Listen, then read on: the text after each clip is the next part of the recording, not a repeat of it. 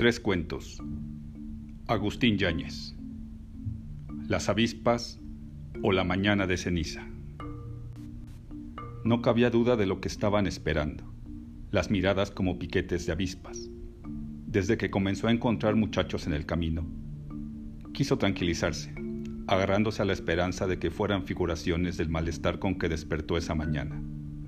Pero ya entonces, antes de vencer por completo el sueño y la pesadez de los párpados, había sentido inquietud, primero difusa, luego en creciente, a la medida de que, sin conseguir la hilación de sucesos, lo doblegaba la certidumbre de actos cometidos la víspera, irremisiblemente.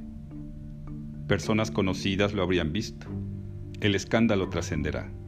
Le reventaba la cabeza, sufría sed atroz, náusea. Del paladar al vientre corría lumbre Abrió los ojos con dificultad. Los sintió congestionados. Con mayor dificultad logró incorporarse. Perdió el equilibrio al ponerse de pie. Tambaleando se fue al espejo. Vergüenza del rostro embotagado, los ojos enrojecidos. Verse así, a sus años, en tal estado, se le atragantó el calificativo. Lo venció la náusea. El recuerdo de la escuela fue más punzante que la jaqueca. Faltaría por primera vez en 20 años. La certidumbre más afrentosa era la familiaridad pública con la profesora Gutiérrez. De por sí no faltan malévolos que lo motejan de hipócrita, le inventan sucias historias, su carácter enérgico, su apego a la disciplina quedan en vulgar sadismo, ejercitado por costumbre sobre los alumnos en forma brutal y, con medios de refinada perversión, sobre las maestras, víctimas preferentes del tartufo, según las malas lenguas. ¿Cómo se darán gusto cuando corra, exagerada de boca en boca, la reseña del carnaval? Hasta ese día, por más que le buscaran motivos, la señorita Gutiérrez era la única entre las profesoras que había escapado a murmuraciones maliciosas. Gozaba fama de intachable. Tanto tiempo en acecho, hambrienta, la jauría de resentimientos y envidias se le vendría encima. Pero a quien morderán con mayor saña será el corruptor que no sabe respetar el decoro de sus subordinadas, como si los estuviera oyendo. La compadecerán, llenos de mentirosa lástima. Inocente, hablarán y no acabarán. Evacuada la náusea, el cerebro aparentó calma para discurrir lo que mejor le conveniera. Seguramente la señorita no concurrirá. La falta de los dos empeorará la situación. Aumentó la jaqueca. El malestar general se acentuó. Por ningún motivo él faltará. Sería echar más leña al horno. Enfermo crónico de agruras, jamás como ahora lo torturó el padecimiento. Doble ración de carbonato, una jarra de agua. Y si los dos concurren, ¿cómo lo mirará ella? En fin, ¿cómo fue? ¿Cómo pudo suceder? A premio del reloj matraquero, comenzó a vestirse desfallecidamente todo el cuerpo le dolía, como si lo hubieran apaleado. ¿Cómo comenzó la cosa? ¿Cómo? ¿Quién lo arrastró al desorden? La jaqueca. Otra vez la náusea. Si lo vieran los muchachos. Las huellas no desaparecerán por completo. Decididamente faltará. No tendrá cara para presentarse, ni menos para encontrarse con la señorita Gutiérrez, y mucho menos para sostener el careo de ambos ante las miradas impertinentes de los muchachos como si los viera. Impertinentes, burlones, vengativos. ¿Acaso estalle alguna risa oculta o por lo menos haya murmullos molestos, estrictamente prohibidos por la disciplina del plantel? Es posible, aunque improbable, que se llegue al monstruoso desacato de alguna trompetilla anónima o chungas por el estilo. La idea lo llenó de indignación. Levantó el índice amenazante de la mano derecha y precipitó el desahogo de la náusea vengativos. ¿De qué? Si el rigor disciplinario es por su bien. Solo eso faltaba. Que trataran de burlarse del superior. No, de ninguna manera faltaría. El deber. Habrá que hacer una demostración contundente de autoridad y llegar, en caso necesario, al escarmiento. Descubrir sumariamente a los culpables de disolución escolar. Tembló de cólera. Siempre, todos los años, sin faltar este, ha combatido la celebración del carnaval. Fue vil trampa la que le tendieron y en la que lo hicieron caer. Una canallada. Una infamia sin nombre. para luego decir, el diablo predicador, el hipócrita, el maestro disoluto. Las manos temblorosas por la cólera y la deshidratación dificultaron la tarea de rasurarse. Sinceramente le ha repugnado siempre la idea misma del carnaval. No solo los excesos a que da ocasión. Se cortó varias veces la cara, con el consiguiente desbordamiento de bilis. Los indisciplinados, únicos culpables del contratiempo, lo pagarán. Y la jaqueca. El reloj neumático dio siete llamadas vacilantes. Hecho un santo Cristo, la barba sin desencañonar, apresuró la maniobra, se dirigió al aguamanil, tiritó, titubeó. La necesidad y la esperanza de borrar huellas lo decidieron enjuagarse.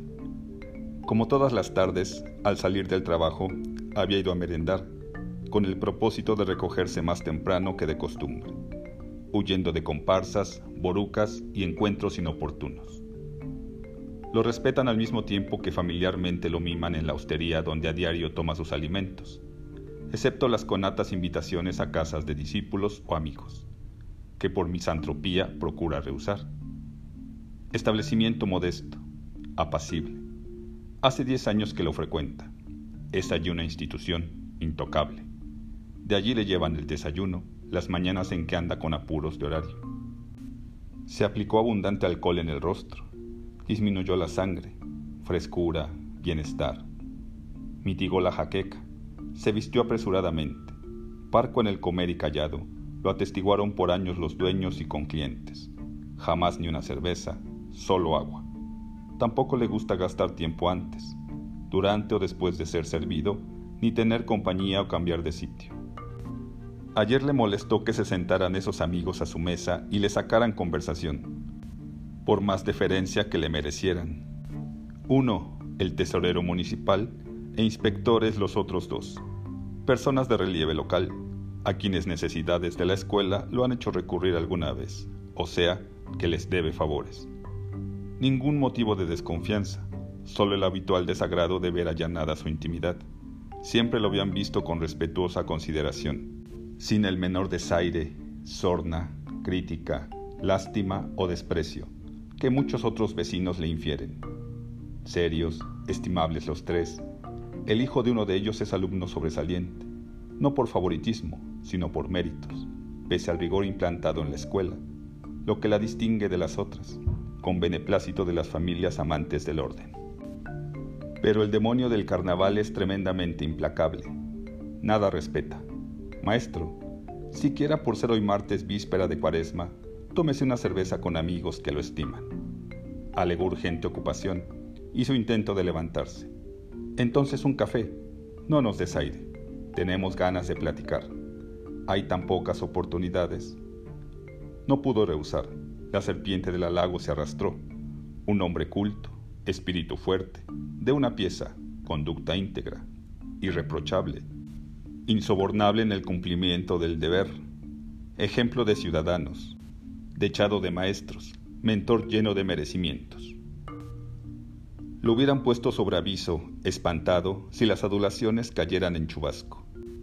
Se las administraron en dosis espaciadas, con diabólica sagacidad, lo recuerda, cuando al buscar en el bolsillo el frasco de sacarina, se le adelantó. No logra recordar cuál de los tres, y, afirmando usarla él también por prescripción médica, paseó algunas pastillas en la taza del sorprendido. El recuerdo lo punza, mas lo hace ver con claridad ¿Hasta cuándo viene a recapacitar si el café le supo ácido?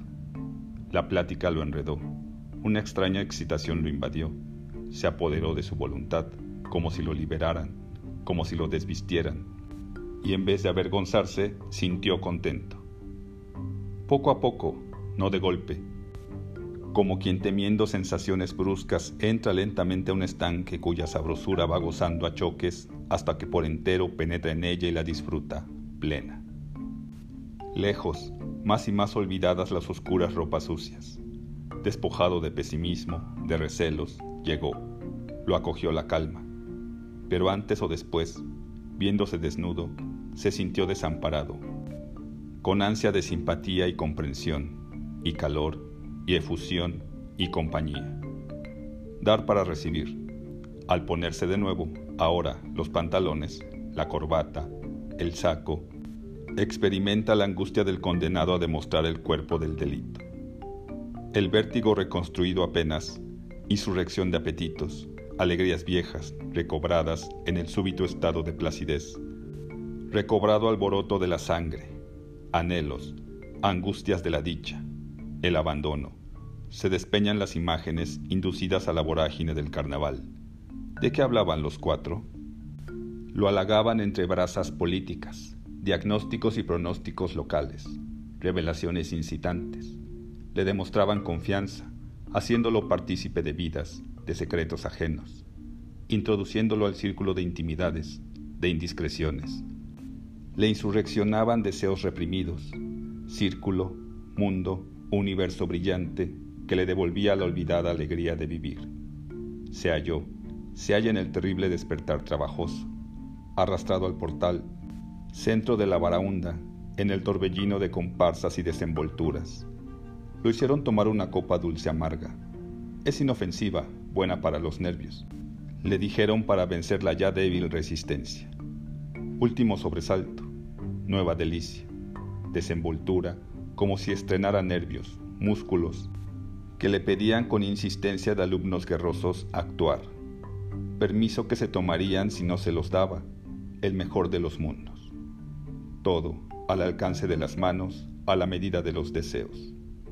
Contagiosa risa de los tres acompañantes, complacidos por la liberación del misántropo, empujándola, señalándole incentivos.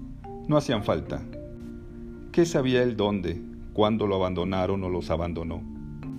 Necesidad de nuevas libaciones, de ternura. Él, que se jactaba de haber suprimido las necesidades, Qué bueno que se fueron, dejaron de vigilarlo. El rompecabezas de la memoria se hacía indescifrable. ¿Hasta dónde brincos de sueño? ¿Hasta dónde revoltura de realidades? Aparece aquí, distinta, nítida, la descubierta sensación del olor a muchedumbre, con la sorpresa de hallarla gustosa, con ser acre, sofocante, revulsiva, embriaguez de aquella mezcla de sudor y aromas, irreprimible impulso de lanzarse a las viscosas aguas del mare magnum, confusión de imágenes, tactos, ruidos, palabras, piezas que no encuentran acomodo, caricias de máscaras, ilusiones de identificar figuras, voces, historias imposibles. ¿Cómo has podido vivir viudo tanto tiempo? ¿Se lo dijeron o lo soñó? También, pobrecito, encanto, tan solito. Lo compadecían, se burlaban o era en serio.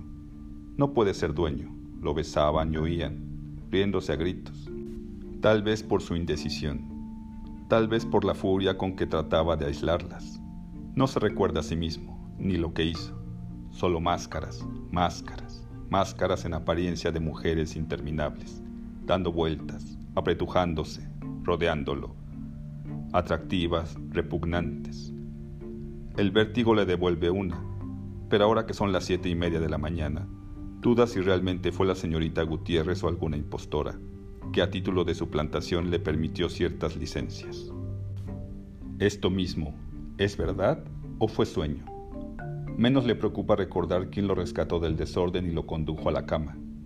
Tinieblas impenetrables, asco de sí mismo, y el creciente terror al escándalo, y la furia contra los tres malvados que lo engañaron, aunque dude si tuvieron mala intención y, a unos cuantos pasos, ya en la calle, reflexione si era en efecto sacarina o alguna droga lo que pusieron en el café, y si todo se debió a la propia flaqueza excitada por la conversación, que dio cuerda a deseos contenidos, tanto tiempo disimulados.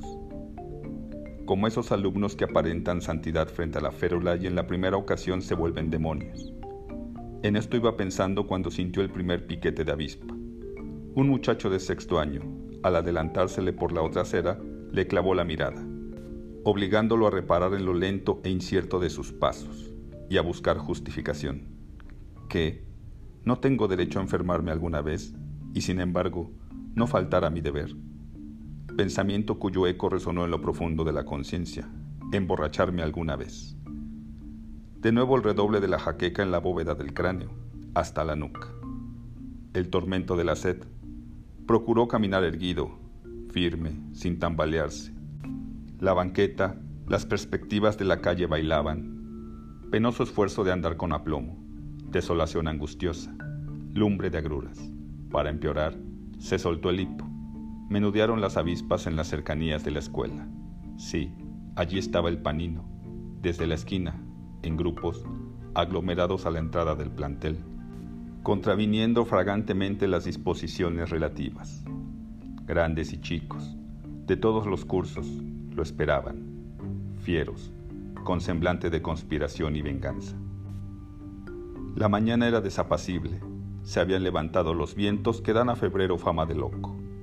El picoteado se aferraba todavía a la esperanza de que fueran figuraciones y pudiese atribuirse su estado a enfermedad. Enero y febrero, desviejadero. Simuló acceso de tos y se cubrió la boca con un pañuelo, la boca y la parte de la cara, como defendiéndose de las corrientes de aire. Se defendía de la malsana curiosidad. Recordó sus ojos inyectados, los arañazos de la navaja en el rostro al rasurarse con torpeza. Las campanas de la ciudad lo aturdían con sus toques graves, lentos, inacabables, que convocaban en miserere a tomar ceniza. Memento homo. Los enjambres aguardaban con aire provocativo, pero el inveterado temor al tirano los contenía. Con relámpagos en los ojos avanzó, tosiendo con fuerza para justificar que no anatematizara la violación de la disciplina en el sitio mismo en que tumultuosamente se perpetraba. El paseo de la mirada dura daba a entender la identificación de los culpables y el castigo que les esperaba. Disimuló la vista de antifaces carnavalescos. Aún se hizo el desentendido al oír que alguno murmuró. Lo arañaron las gatas. Pasó por alto las risas sofocadas y aún soportó, en el corredor, la presencia, la mirada compadecida de la señorita Gutiérrez, el desencanto que le produjo la limpidez de sus ojos y frente. Solícita se le acercó, le preguntó, ¿Está usted enfermo, señor director? Las avispas, crueles. Pedro, Juan, Francisco, habían madrugado, se habían apostado en las inmediaciones de la escuela y sembraban la novedad entre los que iban llegando no pocos de los cuales ya las sabían con mayores detalles. Tanto que ahora mismo vendrá mi padre a sacarme de la escuela y a decirle su precio al cochinísimo maestro, sin perjuicio de poner queja a las autoridades. A mí no me lo contaron, yo lo vi, yo, de no creerse. Yo también lo vi, copa y copa en los portales. Yo, peor, lo vi en el casino, cuando lo más animado del baile, bonito desorden, Imagínenselo tratando de agarrar a cuanta mascarita pasaba. Era el reír, lo cucaban y como andaba muy pasado, con facilidad lo tumbaban al suelo. ¡Qué carcajadas! Llegó a darme lástima, por más que tenga tanto que sentir de él. Pues dicen que anduvo amartelado con algunas de las maestras, quién sabe cuáles, porque iban disfrazadas, lo supieron hacer mejor. En mi casa refirieron el hecho los mismos que lo llevaron a acostar. Aseguran que estaba ahogado en vino, como fardo tuvieron que cargarlo. Yo lo vengo diciendo hace tiempo, hasta en mi casa se los he dicho. Pura música, es un música, mosca muerta. Cuando fueron llegando las maestras, alguna se sorprendía, con aire cómplice oía, escandalizada, pero satisfecha. Otras pasaban de largo, temerosas de comprometerse. Un grandullón de sexto año se atrevió a preguntar a la profesora de segundo. ¿Le ha pegado a usted? Como dicen que le gusta hacerles a las profe. ¿Qué esperanzas? A mí dio media vuelta. Muchos hemos oído cómo se quejan, lloran cuando las llama la dirección. Las hemos visto volver al salón llorosas, cariacontecidas, con los cachetes colorados. Eso no es cierto. Los menores procuraban escabullirse asustados por los cuentos y por la confabulación de los grandes. Lo que yo vi una vez fue que le hacía cariños a la profe de cuarto. ¿Qué cara traería? Puede que quiera desquitarse con nosotros. Corrió la consigna de que se le quedaran viendo todos, con los ojos pelados, sin quitárselos de encima, resistiendo las miradas que les echara, por amenazantes que fueran. Alguien llegó corriendo el director viene haciendo X por la banqueta, como borracho. Changos, clavarle los ojos, que lo sienta como agujas, como alfileres ponzoñosos. No quitarle la vista, muy serios. como haciéndole cardillo, que nos pague los trancazos que le gusta darnos. Listos, allí viene, todos como avispas bravas. Discurrió encerrarse toda la mañana, sin salir de la dirección. Iría llamando uno por uno a los que al entrar lo miraron con más impertinencia y a los que tienen fama de revoltosos e indisciplinados. Mentalmente les pasaba lista. Tocaron a formarse. Contra su costumbre, no salió a vigilar el acto en el patio. De verdad estaba enfermo. El conserje llegó con el aviso de que la maestra de quinto año se justificaba de asistir por enfermedad. El reglamento prescribe al director suplir las faltas de los profesores al frente de los grupos, pero es libre de hacer cambios. Ahora, por ejemplo, puede mandar que lidie a los de quinto la maestra de cuarto, de tercero, esto es, la de segundo, señorita Gutiérrez, y sustituirla a él. ¿Cómo es ella capaz de tanto disimulo? Su misma voz, con la que ahora lo saludó compasiva, es la que anoche lo compadeció, aunque bajo máscara. ¿Dónde? ¿Cómo? Asombrándose, lamentándose de quien hubiera podido vivir tanto tiempo viudo. La misma voz infalsificable lo llamó pobrecito, con desconocida ternura. Y estas las mismas manos ayer besadas, acariciadoras, la misma piel suave. Sería una cobardía, de ninguna manera, ni la de tercero ni la de cuarto. ¿Quién podrá sacarlo de dudas?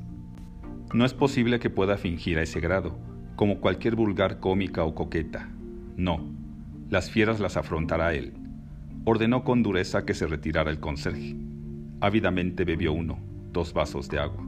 Le sublevó la injusticia que lo hacía víctima, la impotencia de intentar algo sobre los tres malhechores el tesorero municipal a la cabeza. Se harán los inocentes, por principio de cuentas, como si los viera, y hasta se ofenderán con la recriminación. Claro, la de Quinto no podía faltar a los desórdenes del carnaval y amaneció indispuesta. La reconoció. Era ella la que muchas veces trató de sonsacarlo, aunque sin hablar, de nada le servía el disfraz. No puede tardar. El grupo espera en el patio. Desde aquí lo ve, conspirando. Lo más pronto, cubierta la boca y parte de la cara, salió tosiendo. Sentía que lo miraban desde todos los salones, hasta las profesoras, como quien cruza el patio del fusilamiento. Alinearse, firmes, ordenó. Como pelotón de fusilamiento, los de quinto. Marchen. Las campanadas de ceniza caían al patio sin cesar, de todas las torres. Levantó los ojos. El cielo turbio, inclemente a pausas las llamadas mortales, monótonas. Aire inconfundible de cuaresma, color acerado de la luz, iba tras el grupo. En el extremo del patio, ya para entrar al salón de quinto año, vio una bandada de golondrinas que surcaba el cielo. Sombra de rencor, envidia inconfesable. A la descarga de miradas insolentes en el patio, siguió la insolencia con que los mozalbetes caminaban tongoneándose, pantomima del carnaval, de la embriaguez, de las indecencias del carnaval, y el ruido provocativo cuando entraron en el salón, atropellándose. Habría sido una cobardía dejar de venir, mandar a la señorita Gutiérrez, hacerla caer en la boca de los leones, atorear el guaricho de avispas. Una coqueta cualquiera, quién sabe. Retrasar la entrada los envalentonará. Silencio, pero posturas inconvenientes en las filas, de pie, al lado de los pupitres. En el pizarrón, al frente, con letras groseras, te mandaste, y el grotesco trazo de un bufón. Avanzó, la regla en ristre. Ocupó los diez pasos hasta el estrado en sofocar el frenesí de su cólera, los instintos de su crueldad, y en discurrir si se haría de la vista gorda, si mandaba borrar el ofensivo pregón a tiempo de dictar sentencia general, o si lo borraba él, no dándose por aludido restándole importancia, sin prejuicio de posteriores medidas. Ascendió a la tarima, miró el pizarrón, tomó la regla, con descompuesta fuerza marcó los toques reglamentarios del movimiento para que los alumnos ocupen sus asientos. Cincuenta ojos le clavaban el aguijón sin cejar, provocadores, insolentes, enrojecidos por vengativa pasión. Y los golpes de la jaqueca, la sed angustiosa, el cuerpo, hasta el último nervio magullado. El mareo.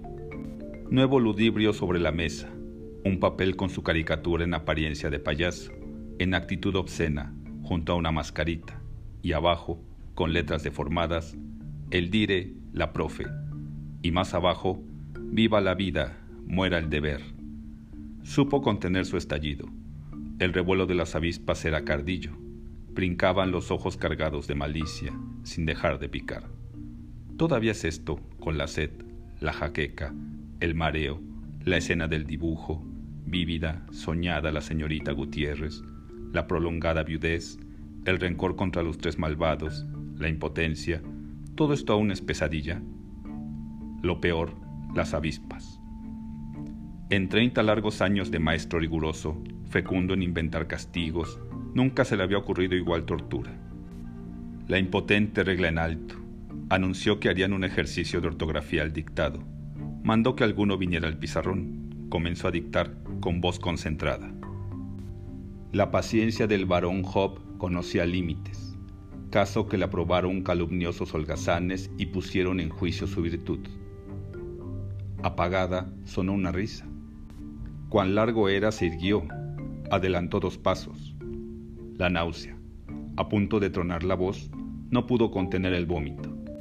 Estalló unísona carcajada trepidante, angustia del que se muere sin cumplir su venganza se muere descubriendo crueldades que no practicará, impotente a manos enemigas. La señorita Gutiérrez no se las pagará, ni siquiera sabrá si ella fue o cualquier vulgar impostora mercenaria. Si era Sacarina, la maldecida hostería, el vómito como inacabable diluvio, el baile de las avispas implacables, la carcajada del juicio universal, el fin del mundo, las golondrinas, las campanas, miércoles de ceniza, martes, ayer, de carnes tolendas, alzaba la mirada, no implorante, no, amenazadora, sí, abriría las compuertas de crueldades traídas por la náusea, nuevas, increíbles, no imaginadas en tantos años de oficio. Pero la náusea no se daba por satisfecha. Los ojos acongojados descubrían la hazaña salvaje, la venganza cumplida, la impasibilidad burlona de los alumnos ninguna compasión en alguno. Contenida la náusea, el abatido se derribó en la silla magistral. Silencio. Repuesto se levantó lentamente, fantasmalmente, inexorable, transfigurado por odio y crueldad, inclemente. Mandó que la clase se inclinara como el juego del burro. De atrás vibró una voz. ¿Con qué cara quiere corregir? De diversos ángulos del salón, en falsete, saltaron gritillos. ¡Farsante! Borracho, fantoche. Fuera de sí, ciego, con la regla en el puño, se lanzó contra el guaricho de avispas. Acometió a diestra y siniestra con la regla, con los pies, con los codos, con las rodillas, derrumbando cuanto se le oponía. Vociferaciones, gemidos, llantos en un solo alarido desgarrador. Él mismo gritaba, como loco, sin dejar de golpear brutalmente. La nube sangrienta que lo cegaba dejó entrever a la señorita Gutiérrez y al coro de maestras. Arremetió contra ellas, enardecido, esgrimiendo la regla ya rota, en astillas filosas. La señorita Gutiérrez no se inmutó, le ganó la mano con firmeza o él cedió a la mirada compadecida, a la ternura de su voz, al sueño, a la fatiga del placer, al cansancio, la renunciación, el aniquilamiento.